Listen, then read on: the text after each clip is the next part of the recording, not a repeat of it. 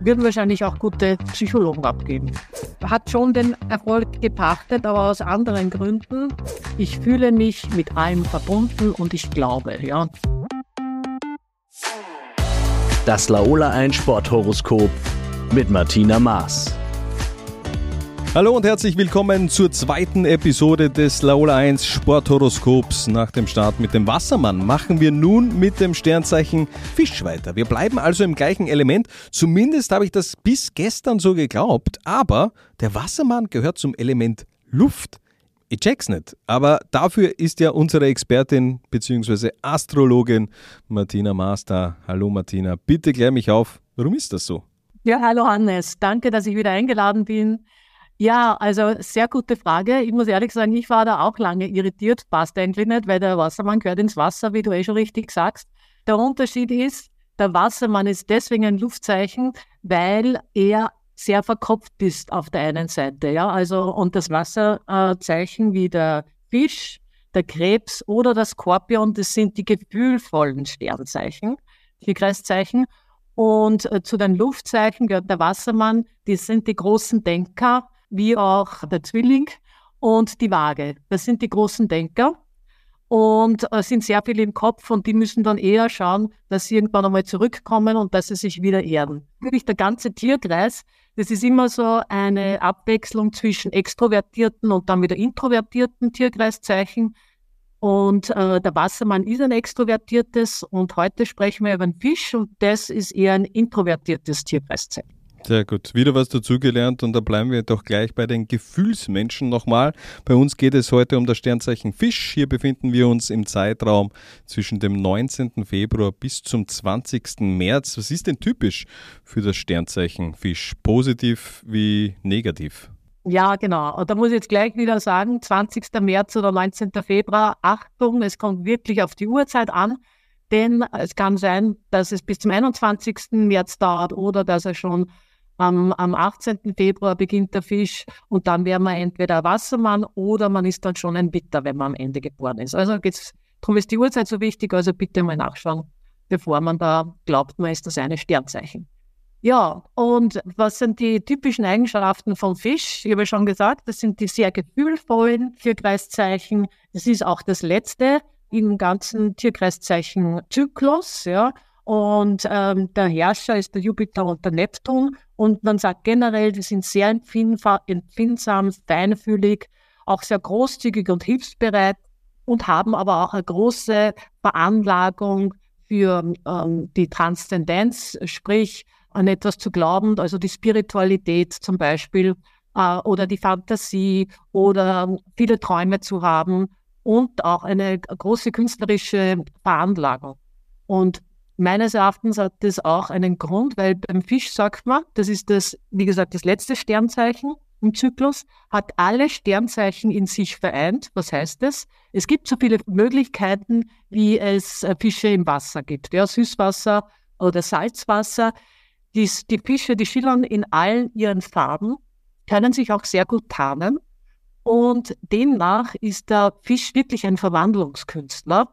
Und deswegen auch diese artistische Veranlagung, die man ja in der Kunst auch braucht. Und das finde ich ganz spannend. Und er hat natürlich auch Schwächen. Und das heißt, dadurch, dass das Element Wasser ist, das Wasser fließt ja überall hin. Es braucht dann einen Container. Und wenn es überall hinfließen kann, dann kann es auch sein, dass man disziplinlos ist. Es ist leicht beeinflussbar, ein bisschen chaotisch. Man entscheidet sich nicht so einfach ähm, ja, ist manchmal auch übersentimental oder überempfindlich und kann auch oft die Stimmung ändern von einer Minute auf die andere und man kennt sich dann plötzlich nicht aus. Das ist ja generell, was man so über die Wasserzeichen sagt. Und speziell beim Fisch, der hat auch ein Lebensmotto und das heißt, ich fühle mich mit allem verbunden und ich glaube. Ja, und das ist auch wieder dieses, äh, dieses spirituelle, dass der Fisch äh, dem Fisch zugeordnet werden kann. Ja, bin ich schon gespannt, wenn du jetzt sagst, dass äh, der Fisch alle Sternzeichen beinhaltet. Äh, ja. Bin ich schon gespannt auf die nächste Antwort von dir, denn gibt es da auch dann Unterschiede zwischen den Februar- und den Märzfischen? Ähnliche Frage, ich habe ja schon in der letzten Ausgabe gefragt beim Wassermann. Ja, genau. Ich finde es sehr spannend, dass du das immer fragst. Nach der, das sind eben die Dekaden, die erste, zweite und dritte Dekade. weil die meisten nehmen da eigentlich gar keine Rücksicht. Die denken, ich bin ein Fisch und, und satt sich damit. Aber es ist ein Unterschied, nämlich die erste Dekade vom 20. Februar bis zum 29. Februar. Das sind die offeneren, zugänglicheren äh, Fische, die sind auch anpassungsfähiger oder besonders kommunikativ. Dann die zweite Dekade vom 1. März bis zum 10. März. Die sind, äh, haben eine sehr lebendige Vorstellungskraft und auch eine scharfe Beobachtungsgabe und sind gerne kreativ. Und die dritten, die dritte Dekade vom 11. März bis 20. Die können besonders gut zuhören und können sich auch sehr gut in einen Menschen hineinversetzen. Würden wahrscheinlich auch gute Psychologen abgeben. Sehr gut. Was bringt denn das Jahr 2024 generell für die Fische? Denn man muss ja sagen, die Fischlein, ja, wie sie oft genannt werden als Sensibelchen, die haben ja jetzt den Saturn in ihrem Sternzeichen. Das heißt, der Saturn ist ja der, der große Lehrer, ja, äh, der sagt dann auch immer, okay, jetzt muss man mal ein bisschen zurück innehalten und äh, schauen, was passiert, aufräumen im Leben, Ordnung bringen, ausmisten, äh, schauen, äh, worauf kann ich mich fokussieren. Und da heißt dann wirklich, ich muss mich hinsetzen und meine Hausaufgaben machen. Das dauert ungefähr zweieinhalb Jahre, diese Phase. Aber man geht nachher gestärkt heraus und dann geht es wirklich, wirklich bergauf. Ja? Also das ist einmal ein ganz ein wichtiger Aspekt. Ja, aber ist es, ist es dann also eigentlich eher ein Überbrückungsjahr 2024 für die Fische? Ja. Überbrückungsjahr des, der Saturn ist jetzt erst äh, kürzlich, also letztes Jahr in den Fisch getreten. Das dauert jetzt so circa noch zwei Jahre, gute zwei Jahre, und dann geht er in den Witter über. Davor war er in ein Wassermann, ja. Aber der Saturn, ja, ich liebe den Saturn, weil den, den fürchten zwar alle, das, alle sagen immer, ah, ich habe den Saturn, ja. Äh, das ist dann immer äh, eine sehr gute Lernphase. Also man soll wirklich lernen, diese Phase zu umarmen und zu sich zu machen und äh, daraus lernen, das Beste raus. Und das geht eh nicht anders. Also es ist dann anstrengender oftmals. Man hat dann das Gefühl, es geht nichts weiter. Und ja, es kann auch mit Verlusten zusammenhängen, dass eine Beziehung auseinandergeht, dass, äh, dass man einen Job verliert, ja, aber dann geht es wieder weiter, aber jetzt dann hat es eh nicht gepasst, ja. Also Saturnphase ist auch immer, äh, was man da beginnt. Die Beziehung kann sehr gut sein, weil das kittet. Der, der Saturn nimmt ja alles sehr ernst. Und es kann eine Beziehung kitten, dass es wirklich eine seriöse Beziehung wird oder dass es ein Job, ein langer Job wird, weil man macht da schon langfristige Entscheidungen. Der Saturn ist nicht einer, der herumfackelt wie der Zwilling zum Beispiel. Ja, der ist sehr spielerisch. Saturn ist immer ernsthaft. Ja, und aber es sind auch noch ein paar positiv, also das ist auch positiv, aber besonders positiv ist natürlich der Jupiter, der bringt immer Glück und das heißt beim Fisch eben alles, was mit Kommunikation zu tun hat, weil er in, in, äh, noch im dritten Haus ist und dann geht er ins vierte Haus über. Das heißt, das ist das Haus der, also der Lebensbereich Familie, Eigenheim. Äh, es kann auch sein, dass man dahingehend expandiert. Und aufpassen muss man wieder am Jahresende, Mars wird wieder rückläufig, da kann es zu Spannungen kommen in der Arbeit oder auch was die Gesundheit anbelangt, weil der, der Mars ist ja der Krieger, der Kämpfer, ja, und da schießt man meistens auch über die Grenzen hinaus, ja. Und ähm, ja, und was eh zum Fisch passt, ähm, der, der Pluto, der ist der, der, große Transformierer, der ist jetzt gerade kürzlich erst in den Wassermann eingetreten und da ist, das ist beim, oh, beim Fisch dann ähm, äh, geht es um die psychischen Gesundheitsfragen, also alles, wie ich über die Welt denke, wie ich über mich denke und so weiter. Das kann sein, dass das äh, zur Konfrontation wird oder ja, dass man einfach über das Leben anders denkt. Ja, und ich finde, das ist aber auch ganz gut, da kann man sich dann wieder neu ausrichten. Ja, dann gibt es wieder ein paar Eklipsen im, in der Witter und der Waage. Das heißt, das ist das Haus ähm, im Haus der Finanzen und dann im Haus der gemeinsamen Ressourcen, ja, also das zweite und dritte Haus. Also ähm, da kann es auch zu Veränderungen kommen. Äh, ja, also was die, das Einkommen anbelangt, äh, sprich, äh, dass man mehr verdient, dass man bessere Gehaltsverhandlungen machen kann. Ähm, ja, also insofern ist es ganz positiv. Also bin schon gespannt, wie, die, wie sich diese Phasen auch auf äh, den Sport auswirken. Versuchen wir die Brücke zu schlagen und äh, werfen wir einen kurzen Überblick äh, auf die bekanntesten Sportgrößen im Sternzeichenfisch. Das ist einerseits ein Timo Boll, ein Timo Werner, ein Niki Lauder, Sepp Meyer oder auch Lukas Weiß Heidinger und der steht bei uns heute auch im Fokus. Ein kurzer Profilüberblick. Lukas Weißheidinger, geboren am 20. Februar 1992 in Scherding, Diskuswerfer mit dem Spitznamen Lucky Luki.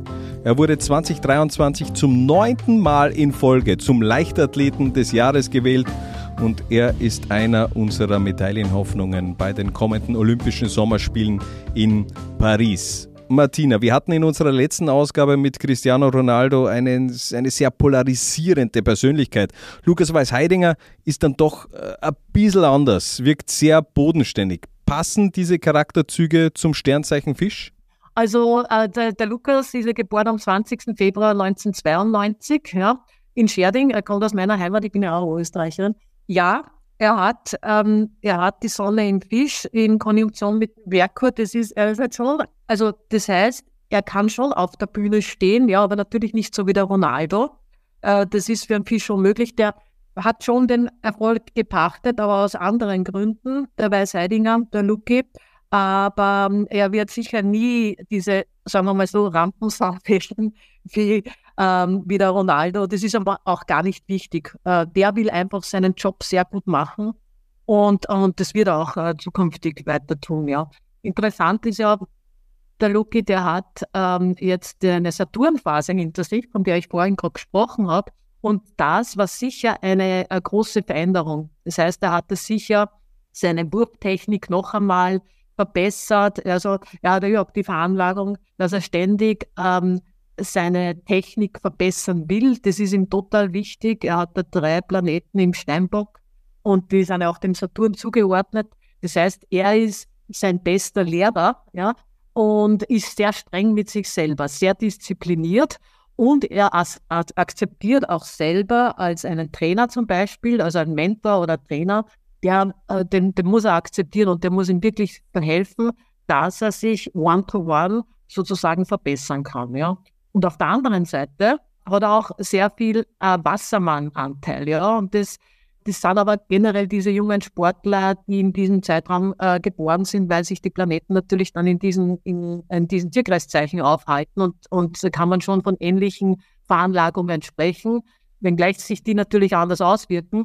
Aber der, der Luki, der hat auch sowas ähm, Revoluzerhaftes, also was Eigenständiges, ab der Norm. Er will was anderes machen. Und das muss ich schon sagen, Diskuswurf ist ja jetzt halt nicht unbedingt eine Disziplin wie Fußball, das jeder schaut. Also das ist halt schon was Spezielles, oder?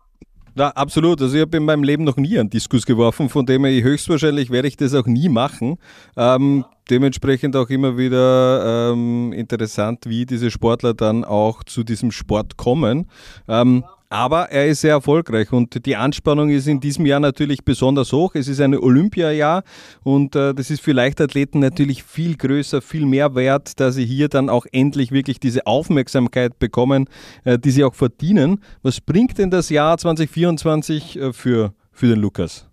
Nachdem er eh so ein Verwandlungskünstler ist, ja, also beim Diskuswurf, da, da vereinbar ja den, äh, das Gewichtsheben, dann die, die Balletttänzerin, wenn er da sich um die eigene Achse dreht und dann schließlich einen Diskus äh, wirft, oder ja, sagt man, wirft, werfen, ja. also das finde ich ja. sehr spannend. Und insofern ähm, wird das ihn auch ein, ein gutes Jahr, aber wie, auch transformativ, wie ich es eh vorhin schon angesprochen habe bei den, äh, bei den Fischen er hat sehr gut stehen den Pluto in Konjunktion zum Mars. Das heißt, äh, das wird ein Kraftakt. Er arbeitet sehr hart, er, kennt, er ist kämpferisch unterwegs, er überwindet dann auch Hindernisse und, und das, das wird ihm einen Triumph einfahren. Also auch, dass er in der Hinsicht jetzt ähm, bei den Olympischen Spielen, dass er da erfolgreich sein wird. Ja, also er hat eine gute Zeit, dass er seine Kräfte mobilisiert und dass er die auch kraftvoll einsetzt. Ja, dann, dann, du, dann lass uns noch ganz kurz eben auch auf dieses Ski-Ereignis in diesem Jahr von Lukas Weißheidinger blicken. Man, Olympische Sommerspiele in Paris. 2020 hat er schon in Tokio Bronze geholt. Wie stehen jetzt die Sterne, dass er sein Maximum körperlich bzw. auch mental im, im Juli bzw. August auch abrufen kann? Ja, also das ist gerade eine sehr gute Zeit. Äh, da wird eben der Jupiter sehr gut hineinspielen. Der Jupiter steht für die Expansion und äh, für das Glück, also für alles, was gut ist. Es kann allerdings sein, äh, weil er im Quadrat zum Jupiter steht, dass es zu viel des Guten ist. Das heißt, ja, dass er sich selber überschätzt, ja. Also das ist eine Gefahr bei so einer Konstellation oder dass man sich selber zu viel äh, zumutet wichtig ist, und das wird ihm aber eh gelingen, weil er ist sehr rational und er hat eine sehr gute Einschätzung und er ist auch sehr zielorientiert, dass er da seine Kräfte gut einsetzt. Aber der Jupiter, der wird ihm der in dieser Zeit äh, sehr gut zuspielen und der, der steht ja für das Glück. Ja. Also ich glaube, dass das gerade alles gut zusammenfallen wird. Ja. Also, Go for Gold, Lukas. Man darf gespannt sein, was das Jahr 2024 für Lukas Weißheidinger bringt. Wir werden, wir werden jedenfalls genau hinschauen und davor schielen wir so bereits mit einem Auge Richtung nächster Episode, Martina. Im März sind wir nämlich wieder zurück, dann mit dem Sternzeichen wieder. Vielleicht kannst du uns da unseren Hörern so ein, so ein inhaltliches Amüsgöl servieren. Was sind die drei typischen Eigenschaften eines Widers? Ich würde mal sagen, ähm, ähm, kämpferisch, mutig und abenteuerlustig. Ja, einfach Feuer pur, ja, die Vita. Sehr gut. Ich sage nur Astronautovic incoming. Martina, danke fürs Gespräch. Ich bin wieder ein Stück gescheiter geworden und das ist wirklich schwer bei mir. Und äh, wenn ihr das auch so seht, dann hinterlässt doch bitte 5 Sterne in der Bewertung oder ein Feedback wir freuen uns über jegliche Interaktion. Jetzt aber Tschüss und bis zum nächsten Mal beim Laola 1 Sporthoroskop. Danke. Tschüss.